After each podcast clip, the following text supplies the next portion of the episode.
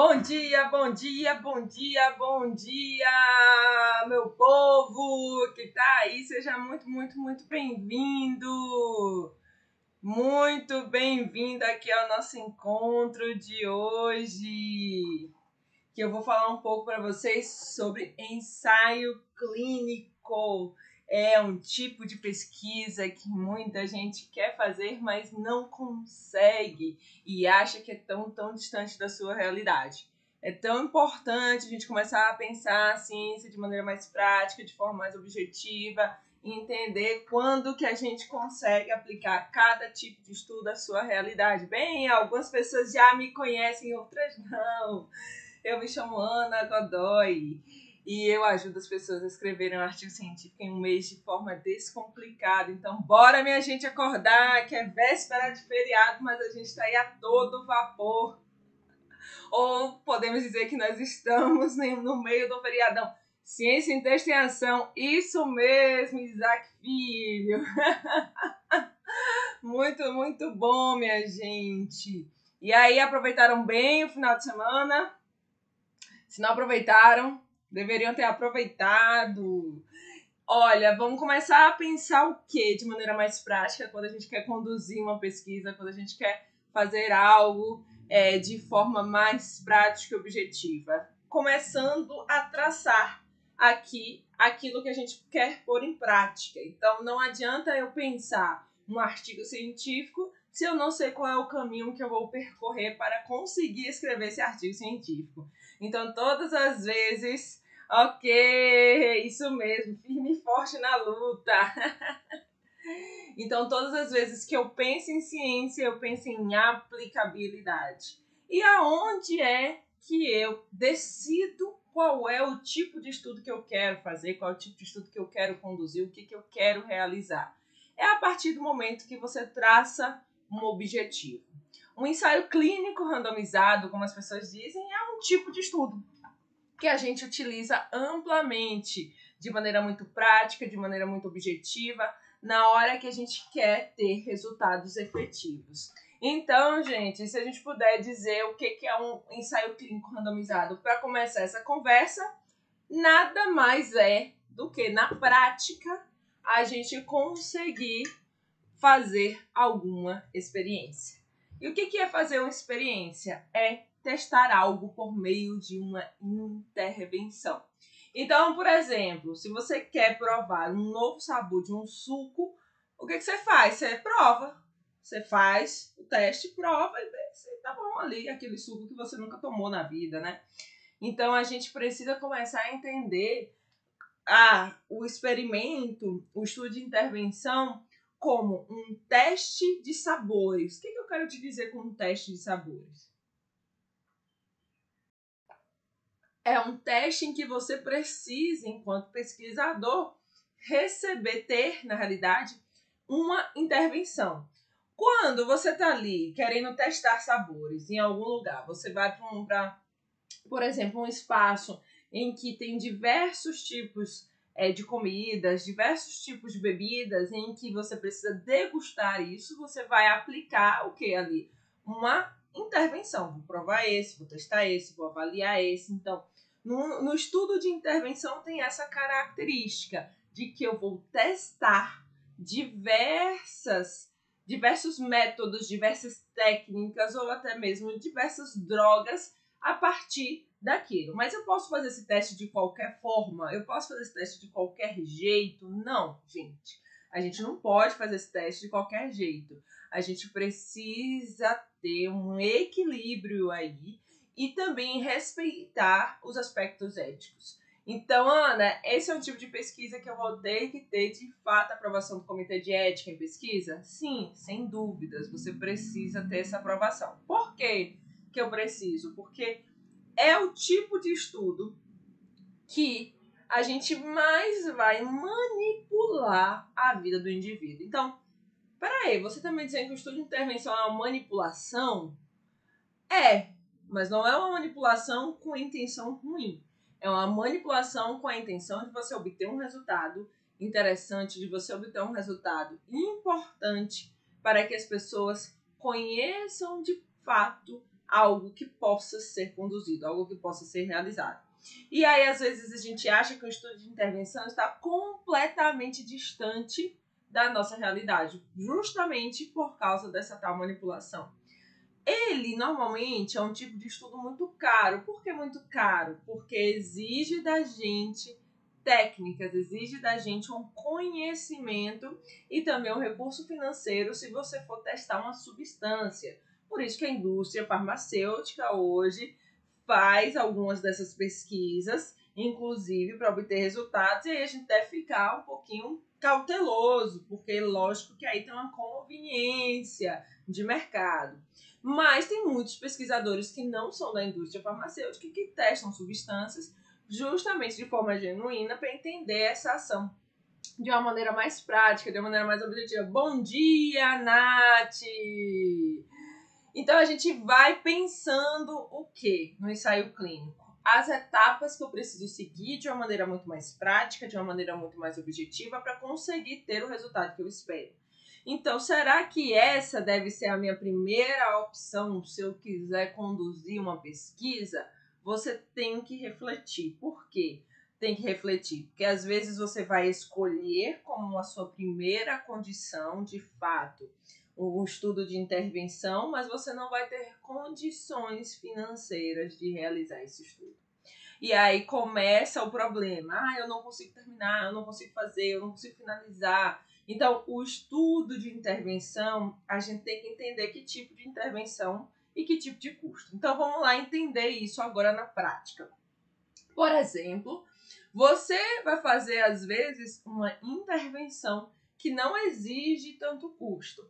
A prática de atividade física é um tipo de estudo que você pode fazer, sim, um ensaio clínico. Você pode fazer um ensaio clínico randomizado em que você consegue aplicar parte das técnicas, porém você pode precisar em algum momento ter uma variação no estudo por causa de critérios que a gente eleva esse estudo como o melhor tipo de estudo. Então, por exemplo, o cegamento. O que é o cegamento? É o fato da gente não ver uma circunstância. E o que é esse fato da gente não ver uma circunstância no estudo de intervenção? é o pesquisador que está ali propondo intervenção desconhecer quem está recebendo aquela intervenção que quer ser testada e desconhecer quem não está recebendo aquela intervenção. Quando você faz isso no campo da medicação, por exemplo, você pode dar um placebo, um comprimido de farinha. Então, fica mais fácil de saber quem recebe e quem não recebe a medicação. Agora, quando você está fazendo uma intervenção do tipo que é uma ação, um movimento, em que você conhece a técnica, aí fica mais difícil ter esse tal cegamento, que é o fato do pesquisador desconhecer. Então você vai trabalhar com esses elementos, você vai trabalhar com essas características conforme o tipo de intervenção que você quer propor. Recentemente, eh, tem uma tem uma aluna minha que ela quer trabalhar com é, uma técnica da psicologia, ela quer avaliar uma técnica da psicologia na redução do peso, na redução do peso corporal, trabalhar com a obesidade. E aí, um ponto que ela não vai conseguir certamente cumprir é o tal do cegamento. Por quê? A técnica exige o conhecimento, exige a compreensão daquilo que precisa ser posto, daquilo que precisa ser feito. Então, de fato, não consegue aplicar isso de uma maneira mais prática, objetiva, que é deixar esse estudo sem entendimento ali do pesquisador do que está acontecendo. Então, você precisa ter essa sensibilidade. Mas uma outra técnica que é muito importante em um estudo de intervenção que se chama randomização ou aleatorização, consegue ser aplicada, que é o que? Distribuir os indivíduos nos grupos de uma forma que todos eles tenham a probabilidade de cair ou num grupo A ou num grupo B. É muito interessante a gente perceber aqui que são características que nós estamos detalhando para que a gente entenda esse processo do que é um estudo de intervenção. Então, o estudo de intervenção depende muito do problema que você quer investigar.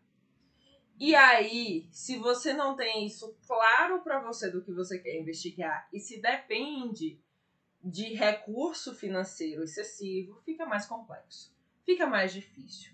E é por isso que a gente precisa desenhar isso com um outro olhar dentro da nossa prática, dentro do nosso dia a dia, tá? E aí também eu preciso começar a entender algumas questões que me levam a ter um estudo de intervenção como o topo da pirâmide da evidência. Alguém já tinha ouvido falar isso, que esse tal estudo de intervenção se torna o topo aqui da pirâmide da evidência? Se não sabe, se não ouviu falar, isso representa o quê? Representa que o pesquisador ele estabelece um controle dos grupos para ver quem vai receber intervenção, quem não vai receber intervenção. Então, não é um estudo que depende somente da observação do pesquisador, mas é um estudo que depende de como ele conduz e estrutura aquilo para que ele consiga gerar a melhor evidência possível a partir de um controle e de uma intervenção. Por isso que ele é tão popular, por isso que ele tão popular no sentido é, da evidência científica, de ser um, estudo de qualidade, porém de difícil condução, tá? A popularidade no sentido de dizer assim, nossa, o melhor estudo é o ensaio clínico, mas eu não posso fazer. Não, já deu um exemplo prático aqui nessa live de hoje que você pode fazer um estudo, um ensaio clínico randomizado com estudo de intervenção e com adaptação conforme o que você está fazendo. Então, a gente precisa começar a entender essa pirâmide da hierarquia. Que é o que essa pirâmide da hierarquia? É quando a gente consegue, de maneira mais prática e objetiva, né, trazendo isso de uma forma muito lógica, entender que o estudo de intervenção está no topo da cadeia, porque o pesquisador consegue controlar melhor as circunstâncias que, está, que, que aquela pesquisa está sendo conduzida. Já no estudo observacional, não, eu estou observando uma cena. E se eu observo a cena, fica mais complexo de controlar, porque eu só assisto. Então, por exemplo, é muito diferente se você está assistindo televisão, que você não controla a cena, do que se você estiver na cena de uma determinada situação. Então é esse tipo de equilíbrio que a gente precisa fazer. Mas existe, gente, alguns estudos de intervenção que sai do campo, do campo micro e pode ir para um campo macro, que se chama ensaios comunitários. Então, quem aí trabalha, quem aí estuda em uma em um espaço que faz um trabalho em uma comunidade, em um grupo populacional, como por exemplo, uma escola, como por exemplo, é, um, em um grupo de, de uma unidade básica de saúde, em um hospital. Por que, que eu estou falando isso? Porque é um grupo populacional que nós temos ali. É um grupo populacional estruturado que nós conseguimos ver. E aí você pode fazer sim um estudo de intervenção para esses grupos populacionais. E por que, que é legal isso? Por que, que é interessante isso, você ter esses estudos para esses grupos populacionais? Porque você pode ver o efeito de uma intervenção em populações diferentes ali que você queira avaliar. Então, por exemplo, se for em uma escola, você pode ver em uma escola do bairro A e uma escola do bairro B. Então você consegue ver no ensaio comunitário características ali que podem ter uma intervenção mais efetiva e que pode ser comparado. Então, um exemplo prático é: vamos supor que em uma unidade básica de saúde seja feita uma ação em saúde, tenha um grupo de jovens em que é discutido naquele grupo de jovens é, ações de combate ao uso de drogas, por exemplo. Então, em uma comunidade tem um grupo de jovens, é uma intervenção que recebe, em outra comunidade não tem esse grupo de jovens. Então, você vai observar qual é o comportamento do jovem em relação ao uso da droga, por exemplo. Então, você consegue ver o efeito de uma intervenção no, no, no, no âmbito comunitário. E por que, que é importante a gente entender isso, entender essa lógica? Para a gente sair da casinha e não achar que o estudo de intervenção é só aquele ensaio clínico que eu faço fechadinho aqui dentro de um laboratório, aí depois eu vou para dentro de uma unidade é, de saúde e só aplico isso nessa, nesses contextos, dentro dessa realidade. E não é. Olha, um exemplo de como a gente pode aplicar um estudo de intervenção, um ensaio clínico é, randomizado de maneira prática, é no projeto de extensão da universidade. Se a gente tem um projeto de extensão na universidade em que a gente vai na comunidade gerar uma transformação e a gente programa isso de forma intencional para que seja uma pesquisa, para que a gente possa avaliar essa diferença, a gente consegue ver esse estudo de intervenção de maneira mais prática, de maneira mais objetiva. Por isso que é muito importante a gente entender o que, que isso significa. E a gente precisa ter claro um outro ponto, que o estudo de intervenção, gente, ele pode ser sim um ensaio clínico randomizado, que é excelente, ou pode ser apenas uma intervenção que a gente aplica observando o antes e o depois. Então, no projeto de extensão, por exemplo, eu posso observar como que aquela população se comportava antes em relação a uma determinada circunstância, em relação a uma determinada situação. Então, por exemplo, quando eu era professora universitária lá na Bahia, existia um grupo que, que uma, uma disciplina na realidade da instituição que era o seguinte: você tinha que aplicar uma, uma intervenção na comunidade. Então, antes tinha que ser feito um diagnóstico situacional de saúde. O que é esse, esse diagnóstico de saúde? eu precisava compreender aquela realidade. Então, eu tinha o primeiro momento do tempo antes de aplicar a intervenção. No segundo, passava, fazia essa pesquisa inicial, entendia, aplicava a intervenção e depois avaliava novamente aquele diagnóstico situacional. Como que há é, uma mudança? O que, que existe naquela característica, situação que nós estamos ali observando, que nós estamos avaliando, que nós estamos caracterizando. Então, eu tenho um momento antes, que não tinha intervenção, e eu tenho um momento depois. Esse tipo de estudo não é um ensaio clínico randomizado, mas é um estudo que eu posso sim, desde que planejado e aprovado no comitê de ética, comitê de ética avaliado, caracterizar como um estudo de intervenção. Então, todas as vezes que você pensar no desenho do estudo, pensa no tipo de resposta que você quer obter, no tipo de caracterização da informação que você quer ter. Agora, eu já te disse aqui alguns elementos tradicionais do estudo de intervenção, especialmente do ensaio clínico randomizado. Cegamento, randomização, são conceitos que a gente já abordou aqui hoje nessa live a gente já falou da importância de ter uma intervenção, de ter grupos de comparação. E por que, que é interessante a gente falar isso para o ensaio clínico é randomizado? Porque se eu não tenho um grupo de comparação, um que tem intervenção e o outro que não tem intervenção, eu não consigo mensurar algo que a gente só fala no estudo de intervenção, que se chama efeito. É tão interessante a gente pensar nisso, que às vezes a gente fala assim, ah, eu quero avaliar no estudo observacional o efeito. Não, você só avalia o efeito de alguma coisa se você faz uma intervenção. Eu só avalio o efeito da, de, da, de perder peso se fizer uma intervenção. Então, efeito, esse termo, ele está diretamente relacionado com o estudo de intervenção. Então você precisa começar a pensar nisso todas as vezes que você estiver querendo conduzir um trabalho dessa natureza.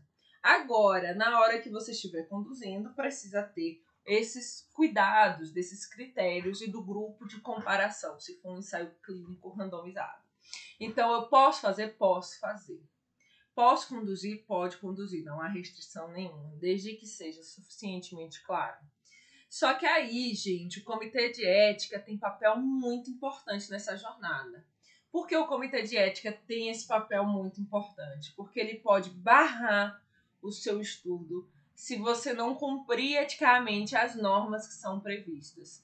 E aí eu quero contar uma história de uma de uma pessoa que eu participei da banca dela do doutorado, que ela foi conduzir um estudo, um, ela queria conduzir um ensaio clínico randomizado com crianças é, que faziam uso do, da suplementação do leite materno, que se chama uma, uma, uma fase antes do leite materno que se chama colostro. Essa pesquisa que ela queria conduzir era igual a uma pesquisa que já tinha acontecido em um outro lugar do país. É igual, igualzinho, mesmo segmento, mas ela queria fazer lá na Bahia essa pesquisa. E essa pesquisa em um outro lugar do país já tinha sido aprovada. Qual era ali a perspectiva dela durante essa avaliação? Ela queria de fato oferecer para um grupo o colostro e para o outro grupo ela não ia oferecer. Esse não era um protocolo estabelecido na unidade de saúde, na, na unidade hospitalar, no hospital, quando a criança nascer. Ah, quando a criança nascer, eu vou oferecer o colostro. Não era algo que era rotina da unidade. Então, o que, que aconteceu? Ela falou assim: olha, como não é uma rotina da unidade, a unidade não faz isso, eu vou propor de intervenção para que eu faça isso para um grupo e para o outro grupo eu não faça isso. E aí, o que, que aconteceu? O Comitê de Ética em Pesquisa vetou, disse: não, isso é eticamente incorreto. Porque você está lidando com uma vida muito frágil. E se é muito frágil, você precisa oferecer para os dois grupos. E aí sugeriu que, em vez de ser, de ser um ensaio clínico randomizado, era um estudo do tipo antes e depois. Como que a criança estava antes de receber o colostro, a colostroterapia, e como que a criança ficou depois de receber o tratamento. Então, veja que não existia um grupo de comparação de crianças que não receberam e crianças que receberam para a gente avaliar efeito, ou seja, se realmente a colostroterapia é uma terapia indicada. Então, quando a gente observa isso, a gente vê isso, a gente começa a entender como que o comitê de ética vê. Engraçado essa situação, não é, engraçado não no sentido de, de, de, engraçado a cena do, da pesquisa, mas no sentido de dizer assim, é, como que em um outro lugar do país, uma outra instituição em que também tinha ali a mesma regra, que tinha o mesmo pressuposto, consegue liberar para que se avalie uma criança e outra não, e como que na pesquisa que a gente estava ali querendo conduzir não foi possível. Então veja que isso vai ser diferente de instituição para instituição. Isso vai ser diferente de característica para característica. Então, quando você quer fazer um estudo de intervenção, você precisa ter muito amarradinho todas as etapas, entendendo de maneira muito prática e objetiva o que vai ser feito. É por isso que eu sempre digo que o problema é você ter clareza do que você quer você ter clareza do que é necessário para você conseguir fazer esse recorte de uma maneira mais objetiva. Bem, ela conduziu a pesquisa dela com antes e depois e avaliou os resultados e defendeu a tese, hoje já é doutora. E com tudo isso muito bem resolvido, porém não pôde fazer a pesquisa com o melhor nível de evidência existente. Então, é isso que você precisa começar a desenhar, que nem sempre vai ser possível por causa do aspecto ético. Mas aí você vai pensar, ah, mas eu não sei, não sei nem por onde começar, não sei nem o que eu vou fazer, não sei nem como mensurar isso, estimar isso, como é que eu melhoro esse processo meu de entendimento em relação a essa pesquisa você vai começar a melhorar isso a partir da sua pergunta de investigação. O que é a pergunta de investigação? É aquilo que eu preciso, é aquilo que eu quero saber, é aquilo que eu quero entender na prática. Então você vai começar a usar um acrônimo que a gente chama de PICO. Então, um jeito certo de você começar a estruturar o seu estudo de intervenção é usar esse acrônimo. E o que, que é esse acrônimo na nossa prática? O que, que a gente entende? Eu falo várias e várias vezes isso aqui no canal. E por que, que eu falo? Que às vezes a gente não consegue internalizar isso, entendendo a nossa realidade. Então, o PICO é um acrônimo que a gente usa amplamente, que vai trabalhar com a seguinte ideia: a população que eu vou estudar, a intervenção, um grupo de comparação e o meu desfecho.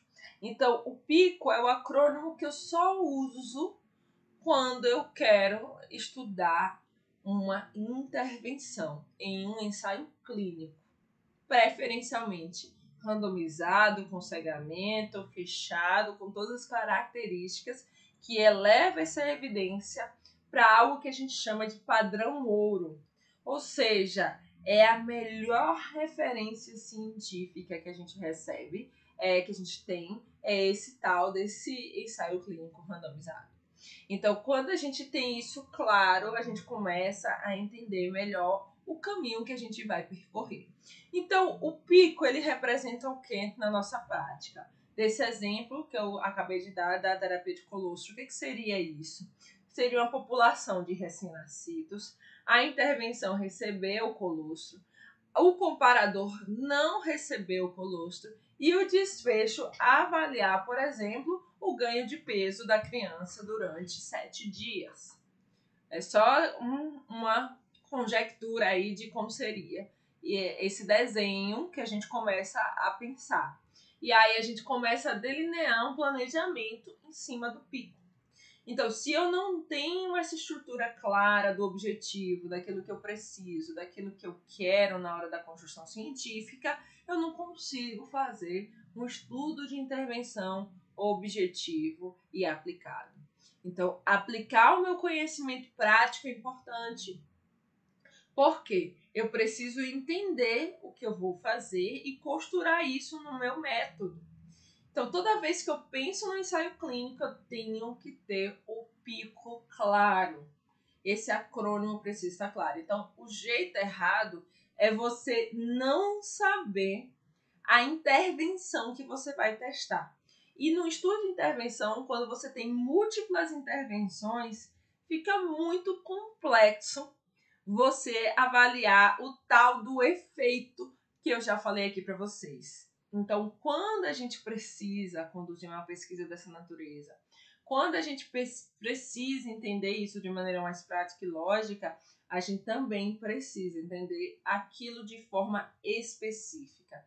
E eu repito, falo isso aqui várias e várias e várias vezes, que ser específico e ser objetivo é uma condição importante na hora que a gente está aí fazendo as nossas pesquisas, a gente está escrevendo um artigo científico. Se você é amplo demais para avaliar uma intervenção, você não consegue de fato isolar aquela intervenção de um modo que seja suficientemente claro para você avaliar aquele tal daquele efeito. Então, eu gosto de dizer para as pessoas que clareza de ideias ali, a clareza daquela ideia é essencial para você estruturar adequadamente um método. E a falha na condução das pesquisas, nos estudos de intervenção, nos estudos observacionais, enfim, no tipo de estudo que você quiser conduzir, seja uma pesquisa quantitativa, seja uma pesquisa qualitativa, existe uma grande falha na clareza da ideia. Eu não sei o que eu quero pensar, eu fico confuso. Então, esse é um problema que a gente precisa eliminar. Por quê? A gente precisa eliminar. Se a gente não tem clareza, a gente não consegue transmitir a mensagem adequada. A gente não consegue trazer isso de uma maneira efetiva. Então, como exercício prático que você precisa fazer, se você quer muito conduzir um ensaio clínico, se você quer muito fazer esse tipo de pesquisa, o primeiro exercício que você precisa fazer é como eu vou construir a minha pergunta de investigação para que seja uma intervenção. Então você vai usar o que? O acrônimo PICO, que eu já exemplifiquei aqui. Com esse acrônimo estruturado da sua pergunta, você vai pensar: eu consigo conduzir essa pesquisa?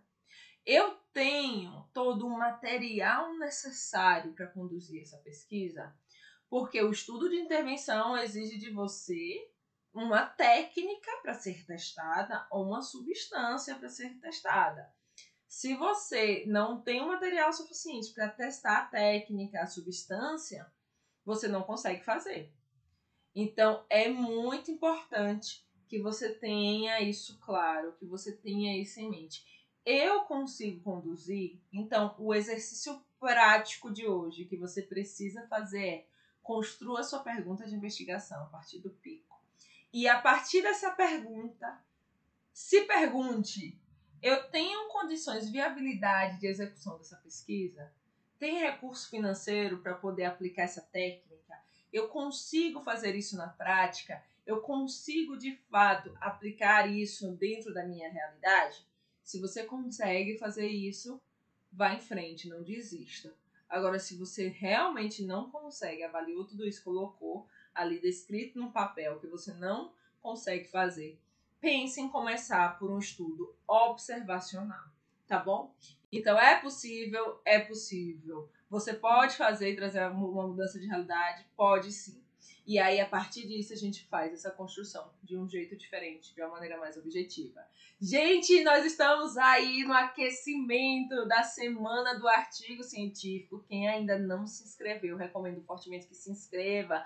O link está na bio do meu Instagram. Quem é aqui do YouTube ainda não me segue no Instagram, é arroba texto. E você consegue participar desse evento 100% gratuito, 100% online, que eu vou te ensinar na prática como você escreve um artigo científico e destrava de vez aí o seu TCC, destrava de vez a sua tese, a sua dissertação. E você que é professor universitário, que precisa otimizar o seu processo de orientação, esse evento também é para você, porque lá tem todo o passo a passo prático de como você consegue fazer isso de uma maneira muito mais objetiva e lógica dentro do seu dia a dia. A gente tem que começar a entender a vida com outro olhar, com um olhar mais simples, mais objetivo e fazendo a ciência diferente, uma ciência de qualidade, entendendo toda essa lógica e todo o passo a passo prático. Então, se você está aí nesse perrengue, ou se não tá também, mas quer melhorar a sua produção, se inscreve nesse evento, 100% gratuito, 100% online. Vejo vocês amanhã aqui de novo. E fica ligado que essa live vai ficar disponível só por 24 horas. Então, avisa para os amigos que ainda não assistiram para vir assistir. Um beijo e até amanhã.